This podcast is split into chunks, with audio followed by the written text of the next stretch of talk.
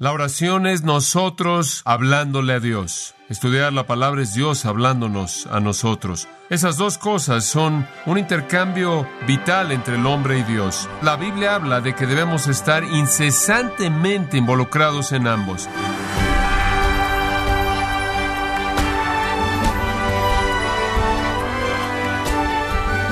Qué alegría nos da que nos acompañen, gracias a vosotros, con el pastor John MacArthur. Una característica que los evangelios resaltan acerca de la vida y ministerio de Jesús es la prioridad que Jesús tenía al estar a solas con el Padre en oración. Pero ¿cómo podemos imitar este aspecto en la vida de Jesús? El día de hoy, el pastor John MacArthur, en la voz del pastor Luis Contreras, nos enseñará acerca del modelo de oración que Jesús les enseñó a sus discípulos en la serie La oración de los discípulos en gracia a vosotros. Si es tan amable de tomar su Biblia y acompañarme al sexto capítulo de Mateo, lo que conocemos como la oración del Señor, estamos examinando Mateo capítulo 6, versículos 9 al 15, la primera frase de esta oración. No obstante, quiero leer la oración entera hasta el versículo 13 para que la tenga en mente conforme la estudiamos. Mateo 6 comenzando el versículo 9. Vosotros pues oraréis así, Padre nuestro que estás en los cielos, santificado sea tu nombre, venga tu reino, hágase tu voluntad como en el cielo, así también en la tierra. El pan nuestro de cada día, dánoslo hoy, y perdónanos nuestras deudas, como también nosotros perdonamos a nuestros deudores. Y no nos metas en tentación, mas líbranos del mal, porque tuyo es el reino y el poder y la gloria por todos los siglos. Amén. La oración es nosotros hablándole a Dios. Estudiar la palabra es Dios hablándonos a nosotros. Esas dos cosas son un intercambio vital entre el hombre y Dios. Y entonces la Biblia habla de que debemos estar incesantemente involucrados en ambos, constantemente, diariamente alimentándonos de la palabra de Dios, constantemente, diariamente respondiendo en comunión con Dios. De manera clara, remontándonos al Pentateuco, la afirmación de la voluntad de Dios, registrando su ley y dándosela al hombre fue que ese hombre hablaría de la ley cuando se sentara, cuando se pusiera de pie, cuando se acostara, cuando estuviera andando por el camino, el hombre a través del salmista debía meditar en la ley de Dios día y noche. La ley de Dios entonces debía ser el enfoque de sus pensamientos y el tema de su conversación todo el tiempo, y así también con la oración. El apóstol Pablo dice, orad sin cesar. El apóstol Pablo dice, orando siempre con toda oración y súplica. El Nuevo Testamento nos dice que debemos estar en toda oración con gratitud, hacer conocidas nuestras peticiones a Dios. Debemos estar orando en todo tiempo. Debemos estar estudiando la palabra, recibiéndola, meditándola y entregándola y dándola en todo momento. Esas dos cosas entonces se convierten en el elemento de la vida del creyente. Oír a Dios conforme Él habla en su palabra y hablándole a Dios en nuestras oraciones. Ahora hemos estudiado mucho acerca de recibir la palabra de Dios en el pasado y lo haremos en el futuro. Pero por ahora estamos enfocándonos en la oración. La oración, una de esas dos constantes en la vida del creyente. Jorge Müller, ese gran hombre de oración, se le preguntó cuánto tiempo pasaba en oración y su respuesta fue, y cito, vivo en el espíritu de la oración. Oro conforme camino, oro cuando me acuesto, oro cuando me levanto. Las respuestas siempre están viniendo. Fin de la cita. La oración para él era un estilo de vida. Nuestro Señor sabe eso. Nuestro Señor sabe que la oración es un estilo de vida. Nuestro Señor aquí se detiene en medio de su discurso en el Sermón del Monte, el cual en particular compara el estándar falsa de religión de los fariseos y los escribas con el estándar verdadero de Dios, y él incluye aquí una palabra de instrucción a todos aquellos que nombran su nombre para que puedan saber cómo orar. Las oraciones son muy importantes. Si es un estilo de vida para nosotros, entonces es necesario que nosotros entendamos cómo orar. De hecho, esta misma oración modelo que él da aquí también es dada en Lucas en respuesta a la pregunta, Señor, enséñanos a orar. Si la oración es algo que debemos hacer de manera incesante, entonces debemos saber cómo hacerlo de manera apropiada. Y entonces nuestro Señor nos enseña a orar. Observe lo que no nos enseña. No nos enseña acerca de la postura de la oración, porque cualquier postura está bien. En la Biblia la gente oraba de pie, levantando sus manos, sentados, arrodillados. levantando sus ojos, postrados, colocando su cabeza entre sus rodillas, golpeándose el pecho, viendo el templo, etcétera, etcétera. No había una postura específica. Observe que no nos dice nada acerca del lugar de la oración. La gente en la Biblia oraba en una batalla, en una cueva, en un closet, en un huerto, en un jardín, al lado de una montaña, junto al río, en el mar, en la calle, en la casa de Dios. Primero Timoteo dice que los hombres oren en todo lugar. En la Biblia la gente oraba en una cama, en un hogar, inclusive en un pez, en el techo de una casa, en una prisión, junto al mar, en soledad, en el desierto, en una cruz y demás. Él no nos habla acerca de los tiempos de la oración. Me acuerdo de un hombre que estaba predicando un sermón a un grupo de ministros y él predicó acerca del por qué la Biblia enseña que las mañanas deben ser para la oración y debemos orar en la mañana. Y examiné mi Biblia y en la Biblia encontré a gente orando en las primeras horas de la mañana, en la mañana tres veces al día, en la tarde antes de las comidas, después de las comidas, en la novena hora, a la hora de acostarse, a la medianoche, día y noche en la actualidad, con frecuencia cuando son jóvenes, cuando son personas de edad, en problemas diariamente y siempre. Jesús no nos habla de un momento específico, un lugar específico, una postura específica. Hay algunas personas que cuando oran sienten que deben tener un manto de oración puesto. El pueblo judío en la actualidad, cuando oran, tiene que vestirse para su oración, pero conforme usted ve la Biblia, la gente oraba en todo tipo de circunstancias y actitudes. Algunas veces con silicio, algunas veces sentados en cenizas, algunas veces rasurándose sus cabezas, golpeándose el pecho, clamando, aplicando polvo a su cabeza, rasgando su ropa, ayunando, suspirando, gimiendo, clamando a gran voz, sudando sangre, agonizando, con corazones quebrantados, con espíritus quebrantados, derramando sus corazones, rasgando los corazones, dice la Biblia, haciendo un juramento, ofreciendo un sacrificio, ofreciendo alabanza, cantando canciones, etc. Eso no es importante. En cualquier postura, en cualquier momento, en cualquier lugar, en cualquier circunstancia, en cualquier atuendo, la oración es apropiada porque la oración es un estilo de vida total. La oración es una comunión abierta con Dios que se lleva a cabo en todo momento. Algunas veces se vuelve más concentrada, intensa que otras veces, pero la oración es un estilo de vida. Y si es un estilo de vida, entonces necesitamos entender cómo orar, y eso es precisamente por qué Jesús nos enseña esto aquí. Esta no es una oración que debe ser orada, sino más bien es un modelo para toda oración. Realmente creo que el mensaje más importante que le voy a predicar a usted en esta serie entera, se lo di el domingo pasado. Si no lo escuchó, necesita escucharlo, porque presenta el panorama entero de este concepto en la oración de los discípulos aquí. Observe cómo comienza la oración, o el modelo para la oración comienza, versículo 9. Vosotros pues oraréis así, jutos un en el griego, lo cual literalmente dice, de esta manera, o quizás podremos traducirlo, siguiendo esta línea orarán. No está diciendo, en estas palabras exactas oren.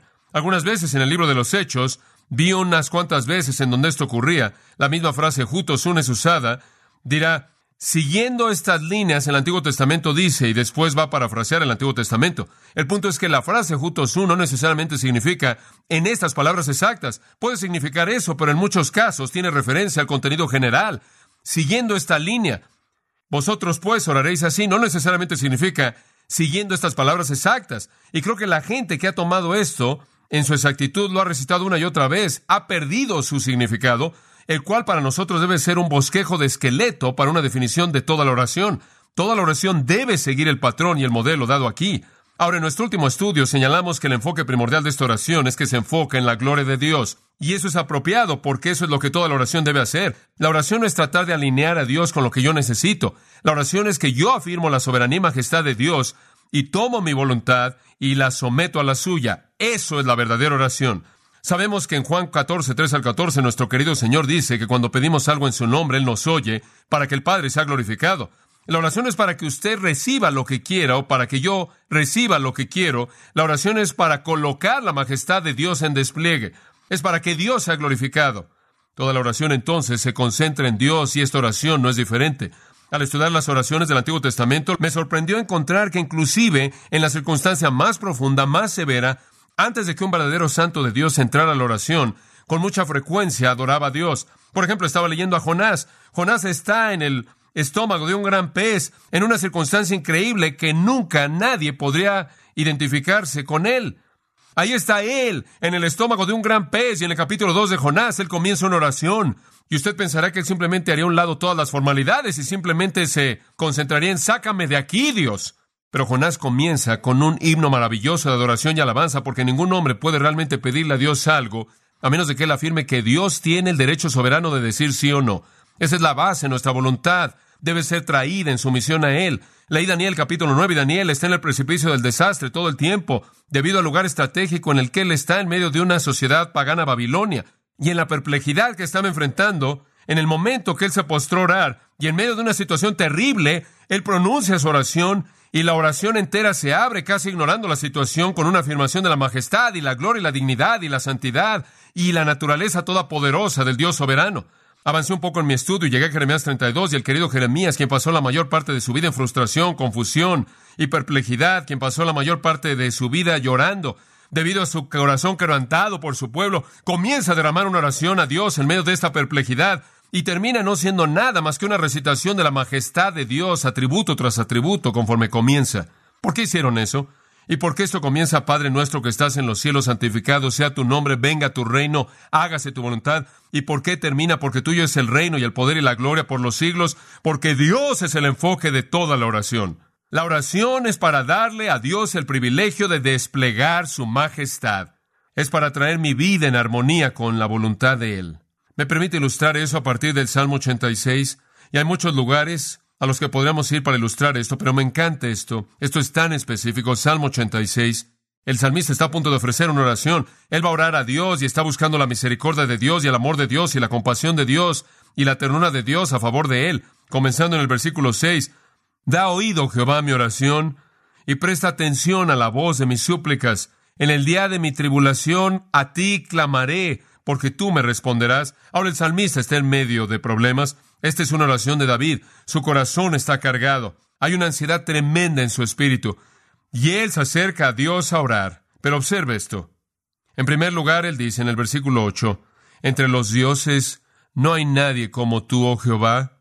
Él no comienza con una petición, él comienza con una afirmación de la majestad y la naturaleza de Dios como el único Dios. Ni hay obras como tus obras. Él exalta a Dios por quién es Él y lo que Él ha hecho.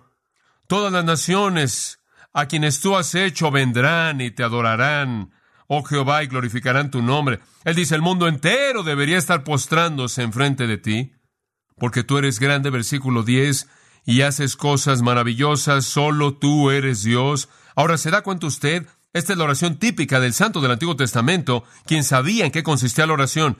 La oración tenía que ver con atribuirle a Dios el lugar que Él merece y después traer mi voluntad en sumisión a la suya. Y eso es exactamente lo que Él hace en el versículo 11 de manera hermosa. Enséñame tu camino, Jehová, y andaré en tu verdad. Deténgase ahí por un momento. Note que ni siquiera menciona todavía la repetición que hay en su corazón. Él ni siquiera lo menciona. Él simplemente dice, en primer lugar, quiero reconocer que tú eres Dios y tú tienes un derecho de hacer lo que tú quieres. En segundo lugar, quiero reconocer que yo me someto a tu camino y a tu voluntad. Y esta afirmación magnífica al final del versículo 11, une mi corazón para que tema tu nombre. Haz mi corazón uno con tu corazón. Eso es oración. La oración es simplemente inclinar y someterse de manera sumisa a la voluntad de Dios. Después en el versículo 12, sin importar lo que sucede, te alabaré, oh Jehová mi Dios, con todo mi corazón, y glorificaré tu nombre para siempre. Ahora eso es oración. Eso es oración. Y usted no la puede separar de la alabanza colocar a Dios en su lugar apropiado como soberano y traer nuestras vidas de manera sumisa a su voluntad. Ahora, con eso en mente, regresa a Mateo 6.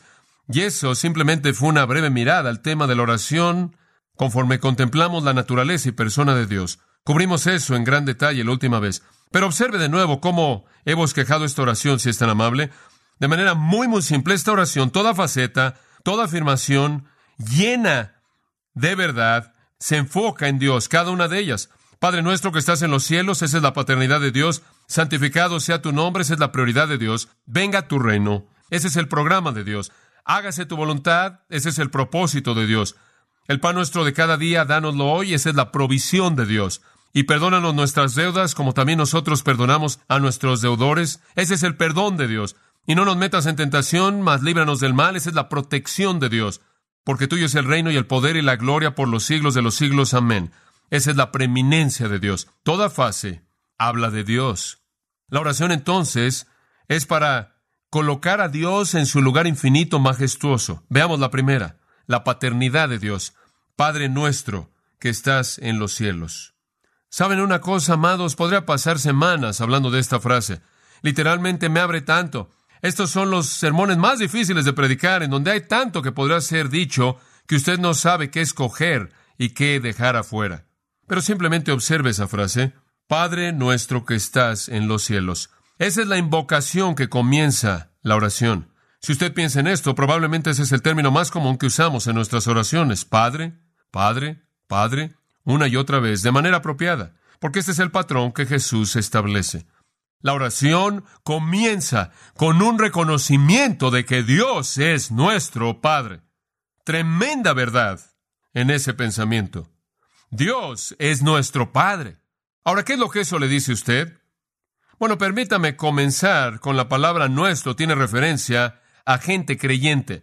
Y entonces el hecho negativo de nuestro Padre es que es un golpe mortal en contra de la enseñanza liberal de la paternidad de Dios y la hermandad del hombre. Durante años los liberales han enseñado lo que es la paternidad universal de Dios. Dios es el Padre de toda persona. Todos somos los hijos de Dios y todos somos hermanos.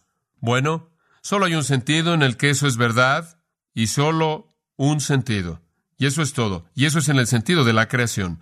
Eso es en el sentido de la creación. Solo somos hijos de Dios universalmente porque hemos sido creados por Dios. Malaquías 2.10.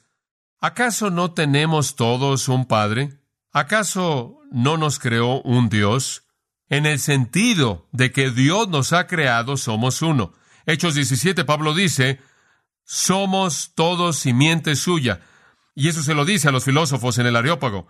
En un sentido de creación, sí, Dios es nuestro Padre. En un sentido de relación, no, no lo es. Jesús le dijo a Juan 8:44, los líderes judíos, vosotros sois de vuestro padre el diablo. En primera de Juan capítulo 3, Juan de manera clara caracteriza dos familias, los hijos de Dios y los hijos del diablo. Los hijos de Dios no continúan cometiendo pecado, los hijos del diablo sí, y entonces él presenta la distinción clara entre las dos familias. El apóstol Pablo presenta una distinción clara entre los hijos de luz y los hijos de las tinieblas. No hay simplemente una familia de la humanidad bajo una paternidad universal de Dios. Hay dos familias en el mundo, los hijos de Dios y los hijos del diablo. Jesús presenta esto de manera abundantemente clara. No hay manera de evadir esto. Pedro dice en 2 de Pedro 1.4 que solo aquellos que creen han sido hechos participantes de la naturaleza divina. Solo aquellos de nosotros que hemos nacido de nuevo, hemos nacido en la familia de Dios. Y solo aquellos que le recibieron les dio potestad o derecho de ser llamados hijos de Dios, Juan 1.12. Hay dos familias. Entonces la afirmación misma de Jesús, Padre nuestro, elimina a un mundo de gente incrédula. Hay un lado positivo en esto, no solo la eliminación de eso, sino que lo positivo es, Padre nuestro es una afirmación de una intimidad con Dios que es maravillosa. Porque como puede ver, para la mayoría del mundo los dioses y o Dios que adoraban era un ser muy distante, remoto y temeroso. Tristemente, había una distancia sorprendente inclusive en la manera de pensar judía del día de Jesús. El judío del Antiguo Testamento, el santo de Dios en el Antiguo Testamento, entendía algo de la paternidad de Dios. Él entendía que Dios era el Padre. Creo que ellos lo entendían más en un sentido nacional de lo que lo entendían en un sentido personal. Creo que lo entendían mejor en términos de que Dios cuidaba en general de la nación de Israel, de lo que llegaron a entenderlo en términos de la intimidad en una relación con Dios como un padre personal. No creo que fue sino hasta que Jesús vino que los hombres realmente entendieron la intimidad de Dios. Y creo que eso es ilustrado de manera vívida cuando Felipe le dice a Jesús, muéstranos al Padre. Y Jesús le dice, ¿has estado conmigo tanto tiempo, Felipe, y no sabes que si me has visto a mí has visto al Padre? Y creo que fue Jesús el que nos trajo la intimidad de eso, pero en el Antiguo Testamento, el judío del Antiguo Testamento realmente entendía a Dios como Padre más en un sentido nacional que en un sentido personal. Y conforme pasó el tiempo y usted llega al tiempo de Jesús, ellos habían perdido el concepto de Dios como Padre. Dios se volvió más y más remoto y no creo que es que Dios se movió. Creo que ellos se movieron conforme se alejaron de la religión verdadera, conforme se alejaron de la verdadera adoración y redefinieron su sistema para tolerar la pecaminosidad, se aislaron del cuidado paternal de Dios, por lo tanto ellos asumieron que Dios estaba remoto e inclusive dejaron de usar los nombres de Dios. Se volvió algo blasfemo inclusive mencionar el nombre de Dios. Habían desarrollado una distancia inmensa. Ellos habían perdido el sentido de la paternidad de Dios, inclusive en un sentido nacional que habían conocido en el pasado. Y entonces cuando nuestro querido Señor pronuncia el término Padre nuestro, es algo sorprendente para ellos. Los despierta a algo que habían perdido hace mucho tiempo en el pasado. Les presenta un nuevo tipo de intimidad que nunca siquiera habían llegado a entender. Padre nuestro. Permítame llevarlo de regreso y mostrarle lo que los judíos en el Antiguo Testamento veían cuando pensaban en eso. Ellos sabían que Dios era un Padre, ellos entendían algo de lo que eso significaba. Por ejemplo, en Isaías 64 usted tiene una afirmación que hizo Isaías acerca del pueblo de Dios, el pueblo de Israel, que habían pecado de manera terrible. En el versículo 5 él dice, ¿por qué hemos pecado? ¿Por qué hemos pecado? Después en el versículo 6 él los describe en términos muy vívidos, porque todos somos como algo inmundo y todas nuestras justicias como trapos de inmundicia y todos nos desgastamos como una hoja y nuestras iniquidades como el viento nos han llevado. Isaías dice, Dios somos un desastre, somos un pueblo pecaminoso, nos hemos alejado mucho de aquello que es la conducta apropiada. En el versículo 7 dice, y ni siquiera hay uno que invoque tu nombre, ninguno que te busque, porque tú has escondido tu rostro de nosotros y nos has consumido debido a nuestras iniquidades. Dios, nos sentimos perdidos, nos sentimos aislados, somos tan malos, ni siquiera ya te buscamos, ni siquiera ya te podemos encontrar. Esa es una situación bastante desesperada. Y aquí entonces apela Isaías versículo 8 de manera hermosa. Él dice, pero ahora, oh Jehová, tú eres nuestro Padre. Deténgase ahí. Como puede ver, él reafirma la realidad confortante de que Dios es un Padre y los padres cuidan de sus hijos. Como puede ver, ellos entendían eso. Ellos entendían algo del concepto de Dios como un Padre. Aunque somos pecaminosos, todavía eres nuestro Padre? Permítame decirlo, si lo puedo resumir en un sentido, que los judíos en el Antiguo Testamento vieron en la paternidad de Dios cinco cosas básicas. Número uno, ellos reconocían que Dios era un Padre en términos de que Él los dio a luz. Ellos vieron el hecho de que Dios los engendró como un acto paternal. En primero de Crónicas dice de él que él es el Dios de Israel nuestro Padre. Ese es un título, el Dios de Israel nuestro Padre. En otras palabras, el que ha engendrado a la nación. En segundo lugar, en el concepto de padre, los judíos vieron la cercanía de Dios. Un padre es uno que está en una relación familiar. Un padre no es como un tío, un primo, un amigo, un vecino. Un padre es una relación filial. Y entonces vieron en el término padre algo de cercanía. Para ver una ilustración de esto, no voy a tomar el tiempo para verlo. Lea el Salmo 68, realmente sorprendente. En el Salmo 68 está esta discusión de Dios y su poder y habla de que Dios está en un monte alto, y habla de que Dios está montado sobre las nubes, y habla de sus carros son veinte mil, y sus carros son los ángeles, y Dios está volando por el cielo y ascendiendo en las grandes montes de la santidad, y después sale de eso y dice, y Él es un padre a los que no tienen padre, y Él nos coloca en una familia. ¿No es eso maravilloso? Ellos conocían la majestad de Dios, ellos entendían algo de la distancia de Dios, pero ellos también sabían que Él era un padre de aquellos que no tienen padre y que Dios había colocado a la gente en una familia, entonces veían su cercanía. En tercer lugar, yo creo que los judíos, al ver el concepto de Dios como un padre, vieron su gracia amorosa. Y de esta manera dijeron en el Salmo 103, cómo el Padre se compadece de sus hijos, así Jehová se compadece de los que le temen. Él es como un Padre misericordioso, él es como un padre que condesciende, lleno de gracia, gentil, amable, tan lleno de gracia, tan considerado. Así es como veían a Dios. En cuarto lugar, yo creo que los judíos del Antiguo Testamento vieron la paternidad de Dios en términos de su guía, como un padre guía a sus hijos, ¿no es cierto? En Jeremías 31.9 dice, ellos vendrán llorando, ellos vendrán con súplicas, y yo los guiaré. Yo haré que caminen junto a los ríos de aguas en un camino derecho, en los cuales no tropezarán. ¿Por qué? Porque yo soy un padre a Israel. Dios dice, yo los guiaré, yo los guiaré junto a un río, yo los llevaré por un camino derecho, yo me aseguraré de que no caigan. ¿Por qué? Yo soy su padre, y un padre guía, un padre ama, y un padre se queda cerca, y un padre engendra, como puede ver usted. Pero en todo esto no sentimentalizaron a Dios, porque una quinta cosa que vieron. Ellos tenían que ver que debido a que Dios era su padre, tenían que obedecerlo. Esa era su parte. Dios engendraría, Dios estaría cerca, Dios mostraría gracia, Dios también los guiaría, y ellos debían responder en obediencia. En Deuteronomio capítulo 32 hay una afirmación simple que reitera esto, y ellos se corrompieron a sí mismos, eran pecaminosos, y la palabra viene, no demanda esto Jehová, oh pueblo insensato y necio, ¿No es Él vuestro Padre quien nos ha traído? ¿Pueden tratar a su Padre con desobediencia, falta de respeto? Entonces lo entendieron como un Padre, quizás de una manera más general. No obstante, lo entendieron como un Padre que los engendró amoroso, que estaba cerca de ellos, que los guiaba, que los entrenaba, los preparaba en la obediencia y tenía la responsabilidad de obedecer. Este es un concepto judío. Sabe una cosa más adelante en el Sermón del Monte, regresando a Mateo 7:7, Jesús reitera este concepto. En el capítulo 7, versículo 7, Él dice, pedid y se os dará, buscad y hallaréis, llamad y se os abrirá, porque todo aquel que pide recibe y el que busca halla y el que llama se le abrirá. ¿Por qué? ¿Por qué Dios va a hacer esto? ¿Por qué Dios va a oírlo usted cuando pida? ¿Por qué Dios va a abrir cuando toque? ¿Por qué Dios va a ayudarle cuando busque? ¿Por qué? Porque Dios es así. Y él continúa en el versículo 9. ¿Qué hombre hay de vosotros que si su hijo le pide pan le dará una piedra? ¿O si le pide un pescado le dará una serpiente? Pues si vosotros, siendo malos, sabéis dar buenas dádivas a vuestros hijos, ¿cuánto más vuestro qué? Padre que está en los cielos dará buenas cosas a los que le pidan.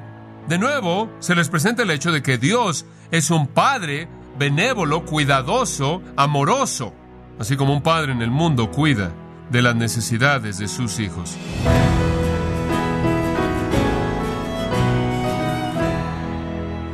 De esta manera, el pastor John MacArthur nos enseñó que la oración es un medio que nos acerca a una relación íntima con Dios, nuestro Padre. Nos encontramos en la serie La oración de los discípulos, aquí en gracia a vosotros. Quiero recomendarle el libro El Pastor y el Supremo Dios de los Cielos, en donde el pastor John MacArthur y otros pastores y teólogos reconocidos ofrecen reflexiones precisas acerca de la persona y obra de Cristo. Adquiéralo en la página de gracia.org o en su librería cristiana más cercana.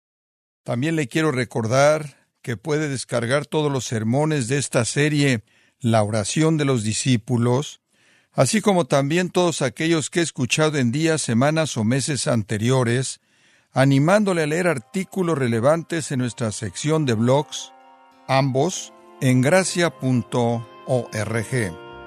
Si tiene alguna pregunta o desea conocer más de nuestro ministerio, como son todos los libros del pastor John MacArthur en español, o los sermones en CD que también usted puede adquirir, Escríbanos y por favor mencione la estación de radio por medio de la cual usted nos escucha en gracia a vosotros.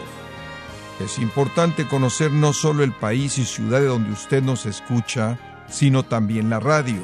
Para quienes contactan nuestro ministerio por primera vez, pueden solicitar una copia del mensaje de promoción sin costo alguno, un mensaje por oyente únicamente. Si usted vive en los Estados Unidos o Puerto Rico, escríbanos a Gracia Vosotros, P.O. Box 4000, Panorama City, California 91412. O puede escribirnos a través del siguiente correo electrónico radio arroba